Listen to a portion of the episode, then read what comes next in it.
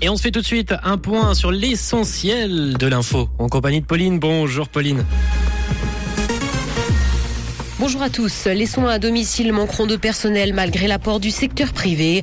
Les prix de rachat du photovoltaïque varient du simple au triple en Suisse et du soleil attendu cet après-midi.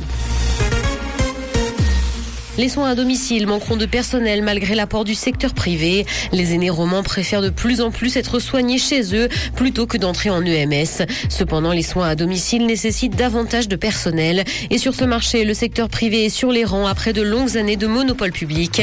Le Valais estime de son côté qu'il faudra 638 soignants supplémentaires dans les soins à domicile d'ici 2025. Les prix de rachat du photovoltaïque varient du simple au triple en Suisse.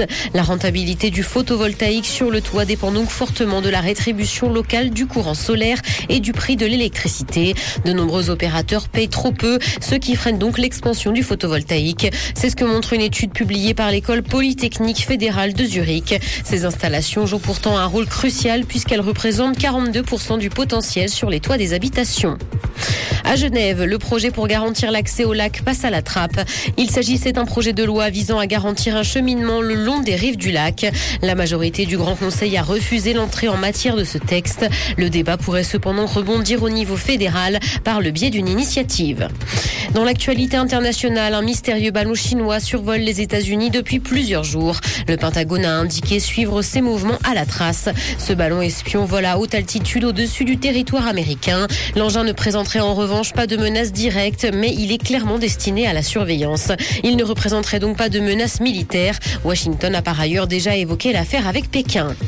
Apple fait ses premiers pas dans le foot en direct. La marque à la pomme vient d'annoncer un pass qui donne accès à tous les matchs de la MLS, championnat américain partout dans le monde. Cet abonnement est proposé pour environ 14 francs par mois. Seuls les matchs avec des équipes canadiennes seront cependant commentés en français et tout le reste sera à regarder en anglais.